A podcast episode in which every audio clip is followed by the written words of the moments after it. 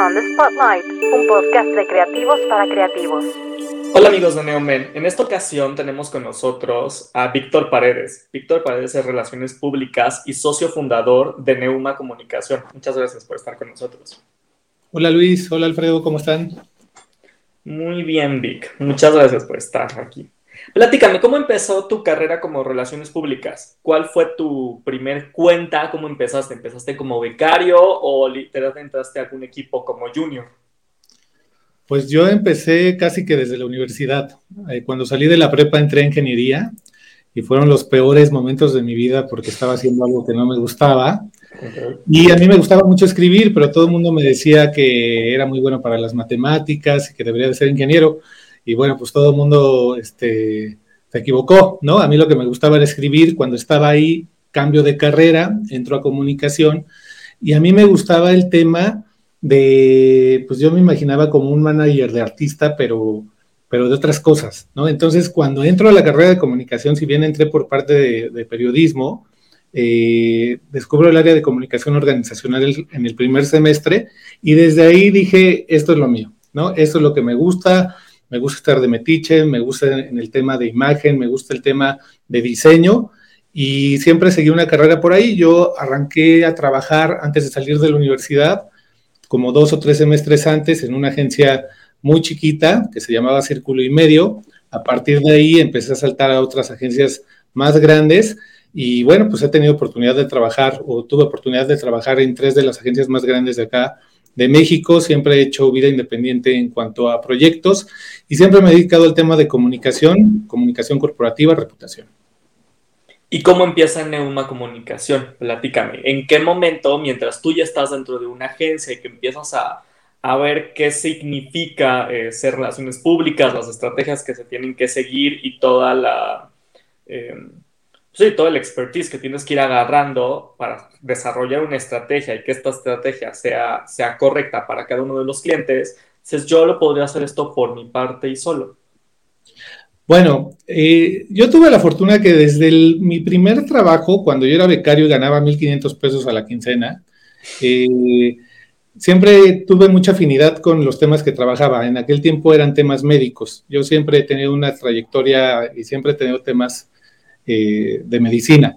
¿no? El tema es que desde aquel entonces los médicos me decían, oye, tú, me generas buenas notas, estoy en el Reforma, en el Universal, me trajiste televisión azteca, ¿me puedes ayudar con una campaña de X o de Y cosa? Y yo decía, pues sí. Entonces, en aquel tiempo iba con mi jefa, le decía, el doctor me está ofreciendo esto. Y a partir de ahí, desde mi primer trabajo, siempre tuve oportunidad de llevar proyectos o, que, o generarle negocio a las agencias. En aquel tiempo, pues para mí era pues, feliz ir y decirle a mi clienta, eh, a, mi, a mi jefa, ¿no? Entonces, siempre he tenido esa, esa oportunidad. Entonces, yo siempre vislumbré que quería tener una agencia, pero que me faltaba mucho en cuestión del camino. Entonces, desde mi primer trabajo, pues empecé, ya de ahí di salto a otra agencia, otra agencia, y ya después llegué a, a Estrategia Total, donde estuve alrededor de 12 años y pasé por todas las áreas hasta que terminé siendo el director de, de la vida de, relaciones públicas. ¿Qué es lo que pasó? Que a mí me apasiona lo que hago, me encanta y eso lo ve la gente. ¿no? Yo siempre digo que la gente que no está contenta, que no canta en su trabajo, que no, que, se tiene ganas de ya irse a las seis porque este, se le está haciendo tarde, pues no es apasionada, ¿no? Y en esta vida lo que se necesita es, es pasión y eso es algo que conectas con la gente. Entonces, eh, pues bueno, a lo largo de, estos años en los que trabajé en agencias, pues yo me daba cuenta de cuáles son estos vicios, ¿no? De que mis jefes me decían, no, hombre, recicla la propuesta de que le hicimos al otro cliente. No, hombre, dile que no, dile que eso no se puede. Y yo, no se puede, claro que se puede. No, no, no, este cliente está loco, está verdaderamente zafado de la cabeza, yo no me voy a meter a generarle estos temas en fin de semana, que consiga alguien más, ¿sabes? Entonces, a mí esos temas, con la pasión que traigo, con el, con el tema de que te involucres con tus clientes. O sea, yo hoy día salto de un tema de energía, un tema de salud, a un tema de deportes, a un tema de este de agricultura, ¿no? Yo me involucro con mis clientes y eso lo he hecho siempre. Entonces, yo decía, ¿cómo de que no se puede? ¿No? Entonces, a lo largo de, esta pasión, el, involucrarme con mis clientes, adicionalmente que tenía otros proyectos que siempre he tenido práctica independiente.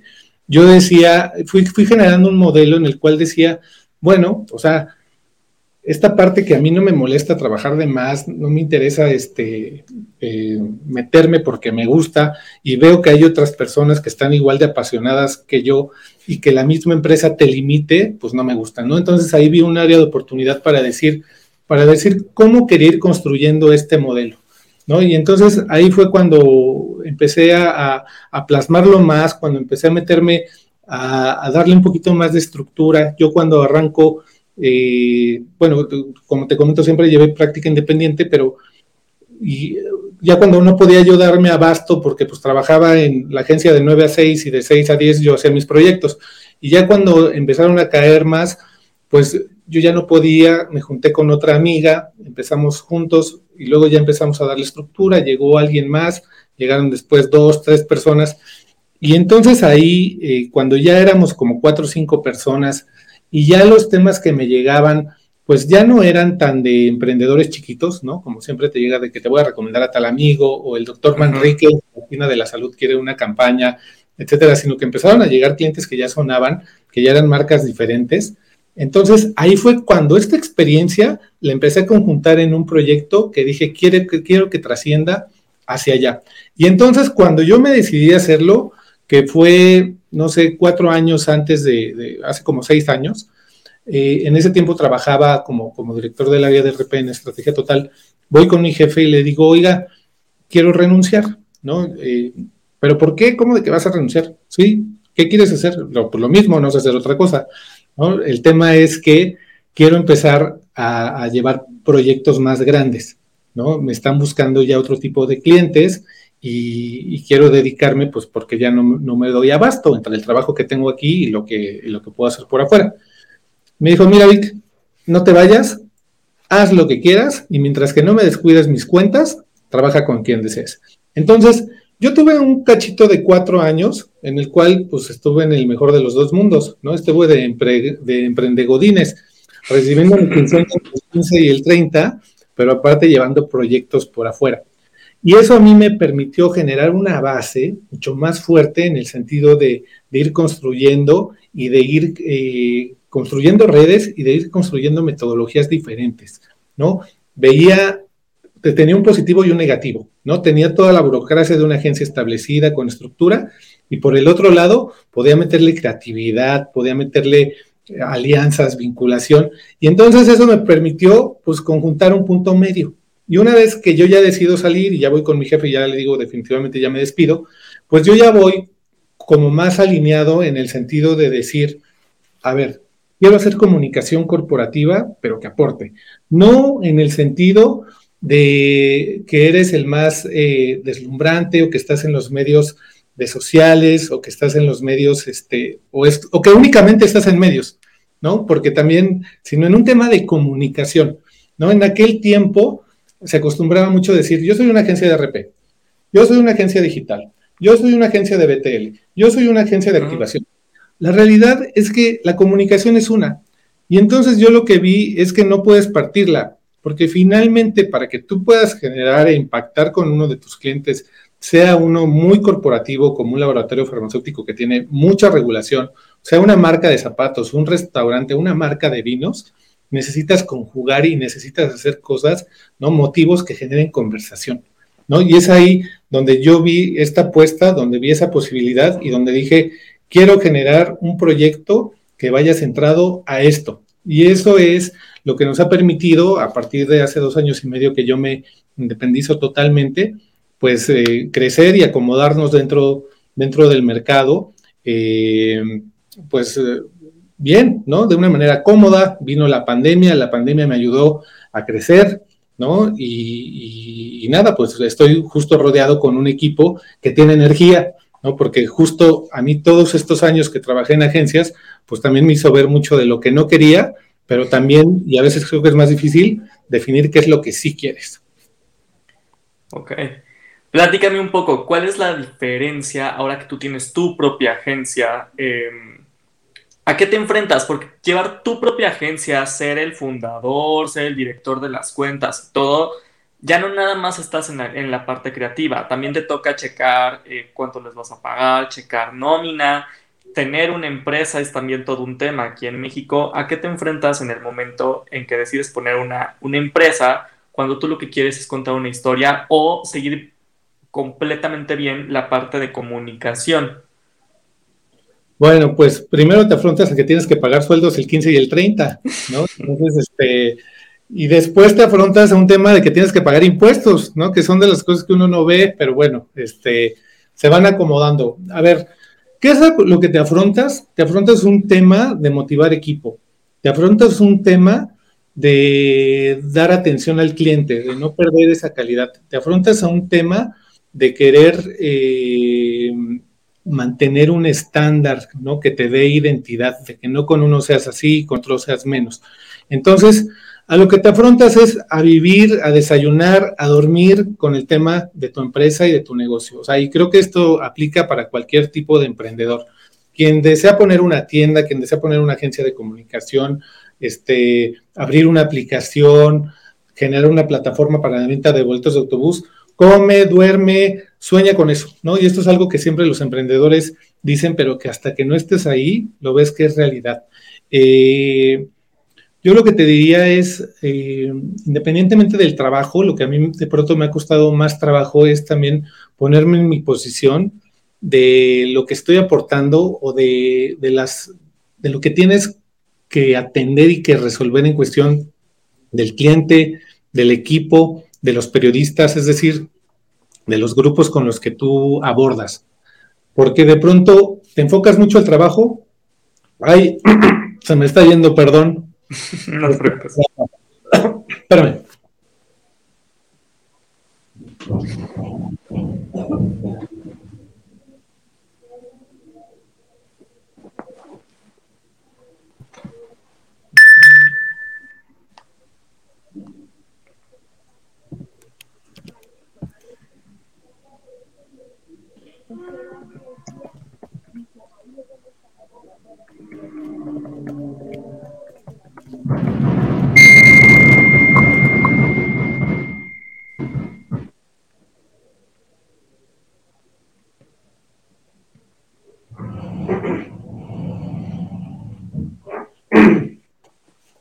Perdón, Luis, perdón, se me fue. No te preocupes.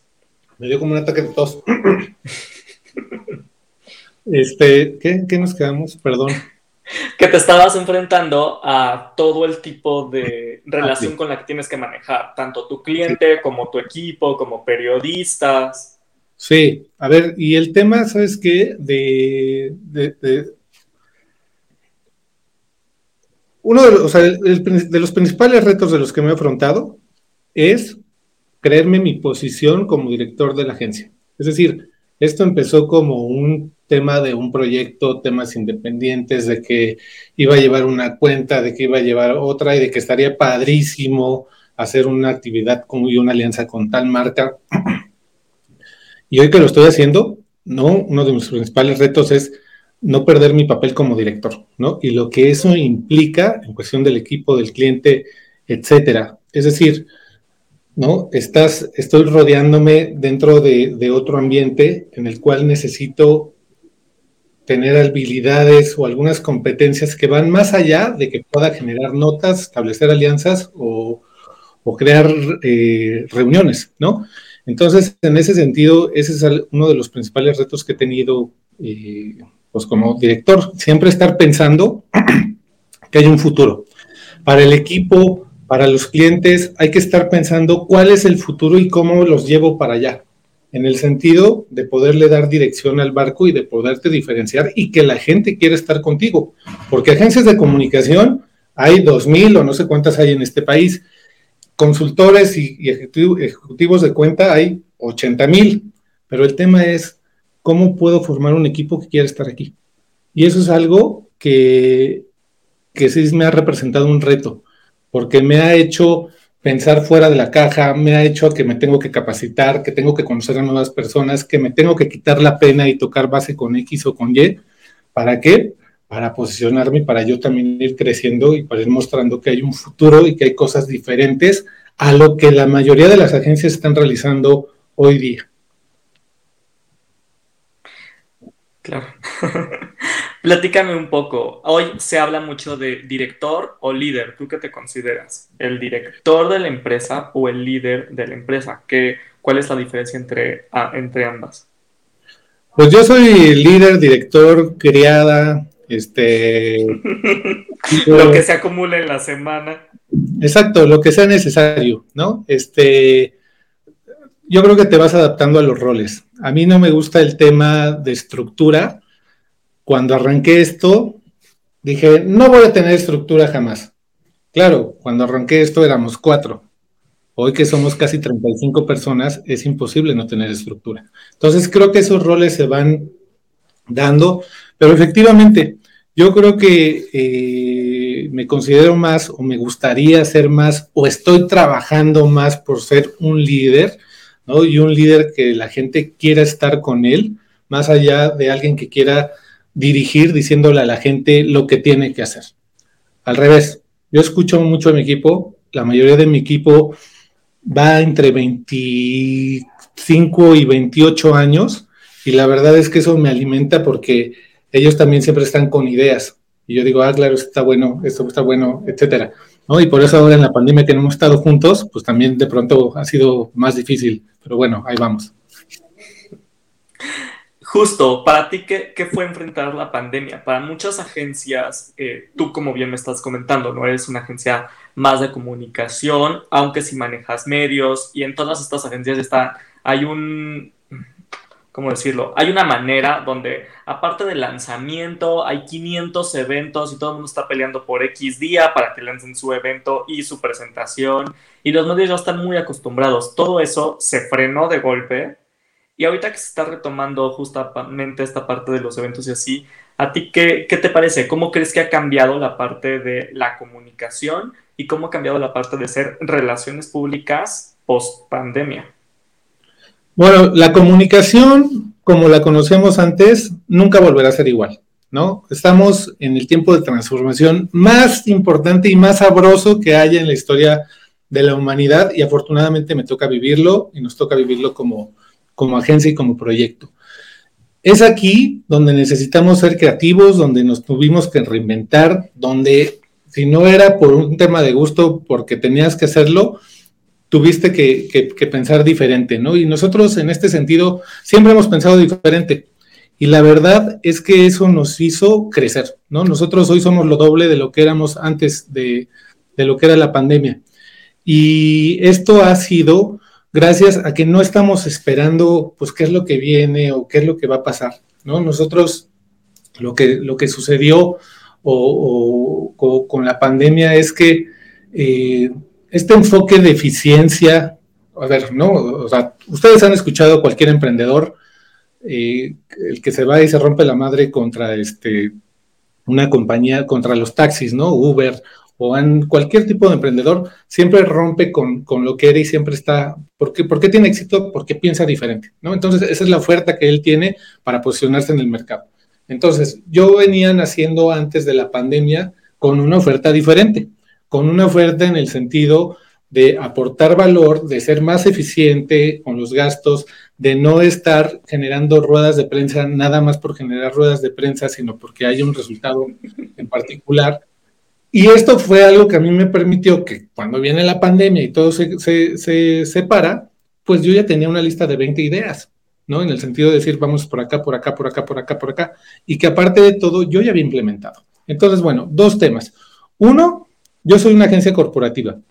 Entonces, mis clientes, muchos de mis colegas que se dedican a tema de moda, de zapatos, de los venues, ¿no? De los espectáculos, ellos estaban fritos. Esa parte social, claro. Esa parte social estaba frita, porque todo se paró. Y esos amigos que a mí me, de pronto me decían, tus cuentas están bien aburridas, ¿no? Pero como de que te gustan esos temas médicos, pero ese tema de energía ni quien lo entienda, pero ese tema de agricultura y control de plagas, ¿qué tiene que ver? Entonces, este, en este tiempo que vino la, la pandemia, esos eran los temas que se estaban moviendo. Entonces, mientras que los otros pararon, a mí me, me aumentó mucho el trabajo. Entonces, un poquito a lo que voy es, ese tema de eficiencia, de pensar diferente, etcétera, combinado a que mis cuentas son corporativas principalmente, pues me hizo que tuviera un, empuje mucho más fuerte. ¿no? Entonces, este, yo acá ya para regresar, porque creo que ya me estoy desviando, este, en esta transformación que ha habido, creo que estamos en un muy buen tiempo en el cual el cliente espera y quiere mayor colaboración, mayor transparencia, es decir, que los resultados que tú le, ofrezcas se cumplan, pero adicionalmente ya no se puede engañar al cliente. Antes tú tenías muchas posibilidades de decirle, vamos a hacer una campaña donde vas a quedar posicionado y los resultados de esa campaña eran cinco notas o eran 300 notas de las cuales 295 eran en portales que nadie ve. Eso ya se acabó.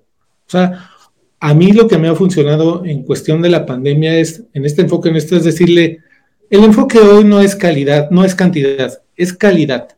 ¿Para qué te genero 300 notas?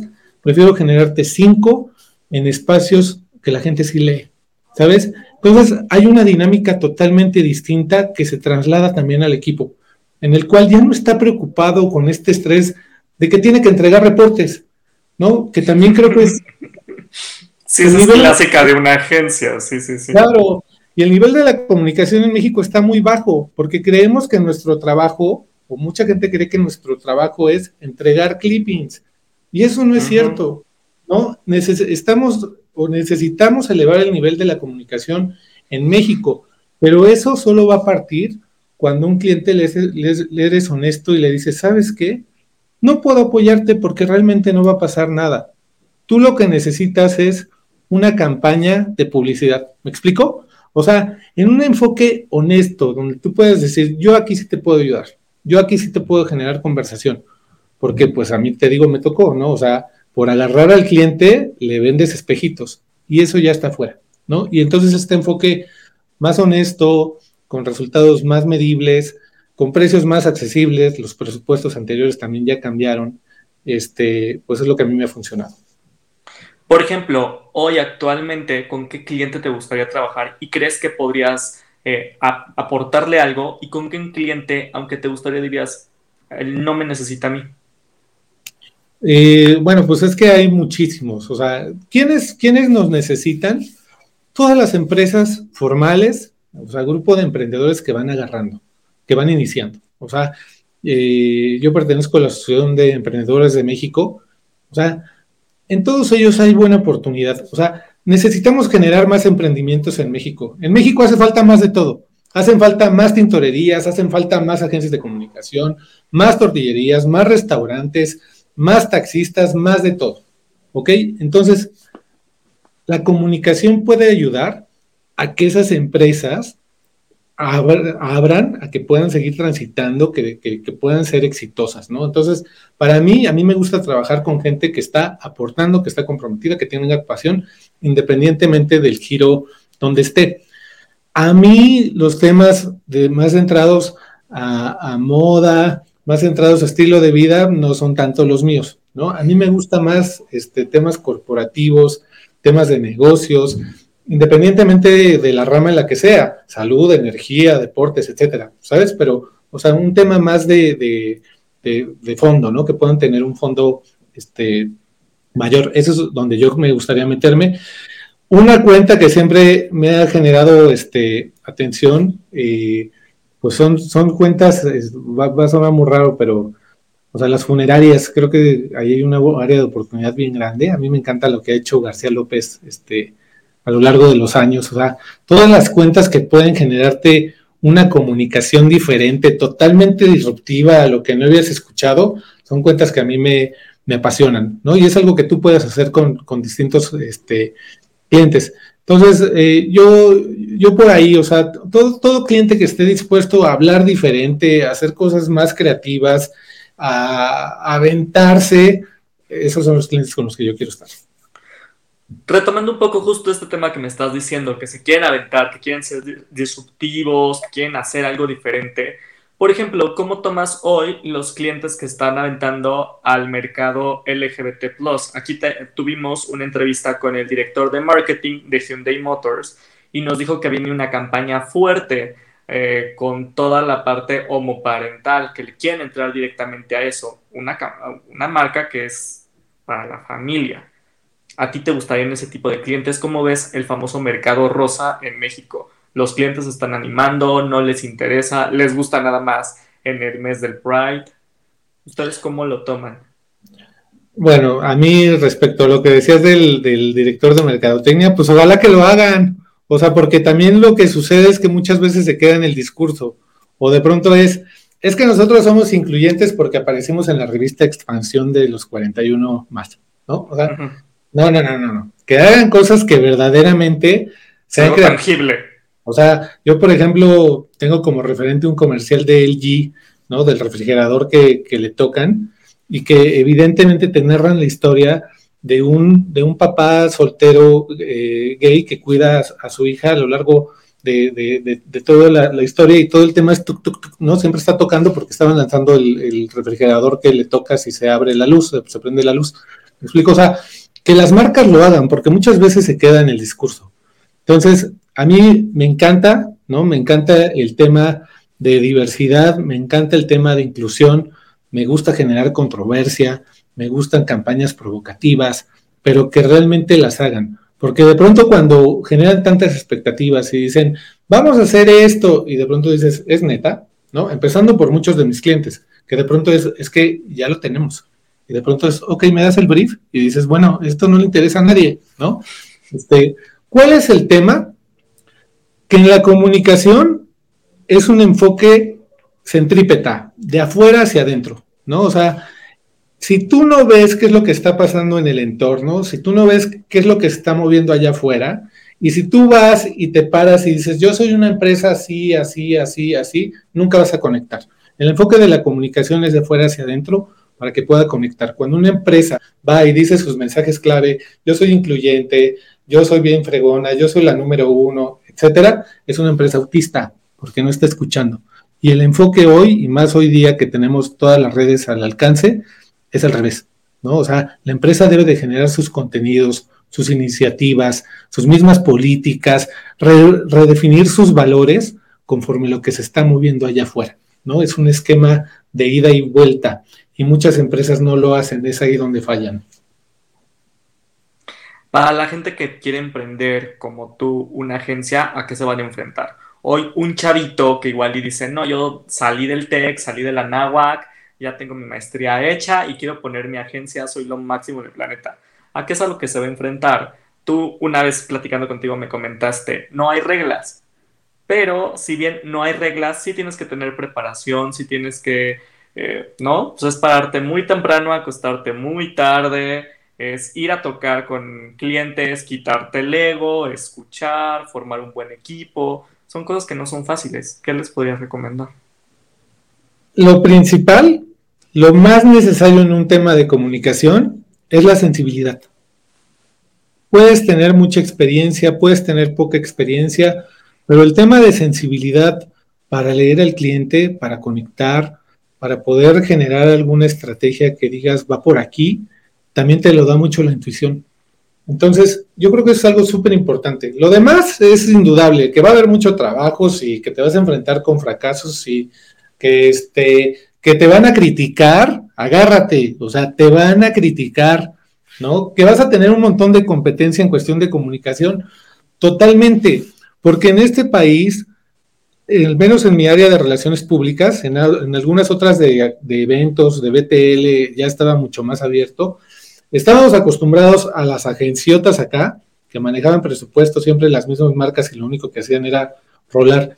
Entonces, o también proyectos como muy, muy abajo, en el cual pues tenían una cuentita o dos, pero en un tema ya que combinara lo mejor de los dos mundos no había tanto. Entonces, hay un tema de críticas, se están peleando el mercado, además, eh, todos los que nos dedicamos al tema de RP, por acá te están sonriendo y por acá atrás te están metiendo este eso tiene que cambiar, eso tiene que cambiar, o sea, lo que necesitamos es hacer un pastel mucho más grande en el que todos podamos tener un pedacito, ¿no? Pero ¿qué es lo que sucede? Que parece que son solo las 500 empresas de expansión que todo el mundo se está peleando. Y es ahí donde te digo, a medida de que podamos impulsar que más empresas crezcan independientemente de su sector, a más emprendedores va a haber más negocio para todos. O también que podamos voltear a otros países, que eso es algo que nosotros estamos haciendo en Neuma. O sea, yo no me peleo, yo no me desgasto aquí. También hay mucho, mucha cuenta y mucho trabajo en otros países en los cuales puedes saltar y puedes este, entrar, ¿no? Este, y eso tanto en cuestión de clientes como en cuestión de equipo, ¿no? El, equipo también es súper importante para que puedas trabajar, o sea, si no tienes un buen equipo, las cosas no pueden prosperar, ¿no? Este, pero yo, por ejemplo, hoy tengo dos chicas que trabajan en Colombia, tengo dos personas que están en Colombia, este, trabajando y que me mandaron su CV y que yo dije, bueno, pues, ¿y por qué no? Y funcionan perfecto, ¿sabes? O sea, ya se rompió. Entonces, necesitamos, eh, como, te comentaba, un, enfoque más, este, más, más, más eh, auténtico eh, para ir cambiando esos vicios y también generarle nueva energía. Hay mucha gente, y lo ves en las asociaciones, la asociación de RP, de no sé qué, dirigida por el maestro, hay que meterle otro enfoque totalmente. Cuando checas un CV, no puedes ver la sensibilidad. ¿Qué te llama la atención y qué descartas? Yo cuando veo un CV, veo la experiencia. Depende del puesto que esté buscando. Claro. Si es un becario, ni siquiera veo el CV. Punto, lo entrevisto. Si es una persona que quiero para determinada cuenta, veo la experiencia. Es lo único que me fijo y se habla inglés. ¿No? Este, porque algunas cuentas lo requieren y para otras, pues no lo veo, ¿no? Y, eh, y lo entrevisto. Y en la entrevista no pregunto nada de la escuela, no pregunto. Mi primera pregunta es: ¿a qué periodista le puedes pedir un favor? ¿No? O sea, ¿con quién te llevas totalmente bien para que cuando yo te diga tengo un tema de este marco que no tiene nada de sexy, que no tiene nada de noticioso, te pueda hacer el favor? Entonces, esa es una de mis preguntas. Otra de mis preguntas son los hobbies, porque eso te permite ver la gente qué es lo que le gusta, si tiene vida o si no tiene vida. Regularmente, antes, como gente de mi generación, ¿qué te gusta hacer? Me encanta leer, ¿no? O sea, como, puta, yo hoy entrevisto gente y me dice que le gusta leer y casi, casi que digo siguiente, ¿no? O sea, porque hay mucha más vida más allá de los libros. O sea, este trabajo es de sensibilidad, necesitas experiencia, necesitas salir, necesitas conocer gente, salir al restaurante, que te guste viajar, eso te va dando sensibilidad, ¿no? Entonces son de las cosas que yo me fijo cuando entrevisto a alguien, me fijo que sea buena persona. ¿Cómo puedo medir eso? No tengo idea. Eso se nota, eso se ve. Este, que no tenga alguien ojete, que no tenga alguien que vaya a estarle haciendo la vida imposible a alguien más del, del equipo ¿Me explico? O sea, gente que vibremos, que tengamos ganas, que tengan pasión y eso se nota cuando hablas con ellos, cuando te dicen que les gusta, ¿no? Pueden tener la mejor experiencia o pueden tener muchos muy buenos resultados, pero si no encajan con mi equipo, yo no los contrato. ¿Y a ti qué te gusta? Tú en tu vida personal, ¿de qué te rodeas? Digo, yo en lo personal sé que te gusta viajar, sé que te gusta justo conocer un poco la ciudad, andas por toda la ciudad, pero para la gente que no te conoce, ¿cómo es la vida en este caso de un verdadero emprendedor, de alguien que tiene su propia agencia? Bueno, pues eh, comes, duermes, sueñas todo con tu propia empresa, obviamente. A mí me encanta, eh, me encanta el tema de, gastronomía, me gusta cocinar, me gusta salir a restaurantes, me encanta viajar, eh, me gusta, me gusta mucho observar, ¿no? Parte de mi, de lo que más disfruto cuando salgo de viaje o estando aquí, es sentarme a ver gente, ¿no? Sentarme a ver gente, cómo va vestida, este, qué habla, creo historias de ellos mismos, ¿no? Estas mismas historias son las que de pronto replico con algunos de mis clientes. Este, me gusta mucho observar, o sea, observo mucho. Me gusta mucho eh, conocer personas que son diferentes, o sea, yo eh, tengo un amigo ilusionista que es muy mi gran amigo. Tengo una amiga astróloga que es muy mi gran astróloga. O sea, toda la gente que es más allá de lo común, a mí me encanta conocer porque me aportan, porque me inspiran, porque me ayudan a crecer.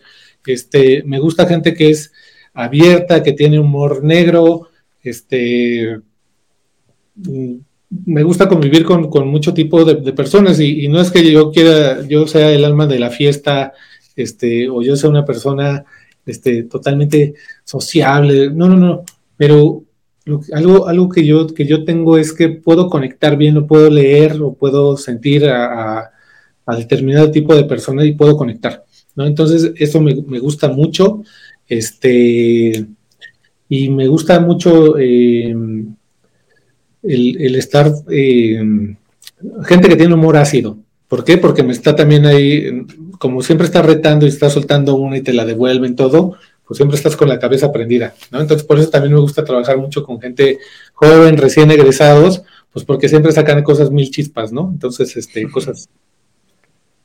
¿Qué planes tienes para lo que resta de este año y lo que viene del siguiente en cuanto a tu empresa? ¿Qué marcas se van a sumar? Cuéntame.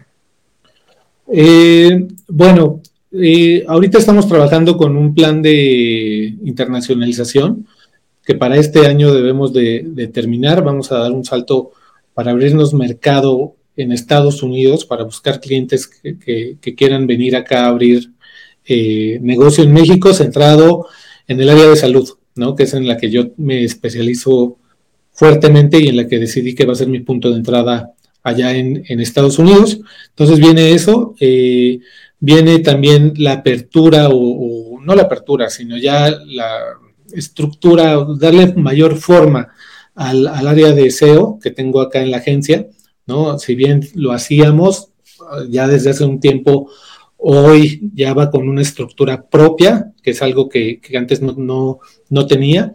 Entonces también este, vamos a, cerrar el año con eso. Y en cuestión de, clientes, pues bueno, estoy, eh, estamos prospectando, estoy prospectando. Eh, un par de clientes más, no, no veo más.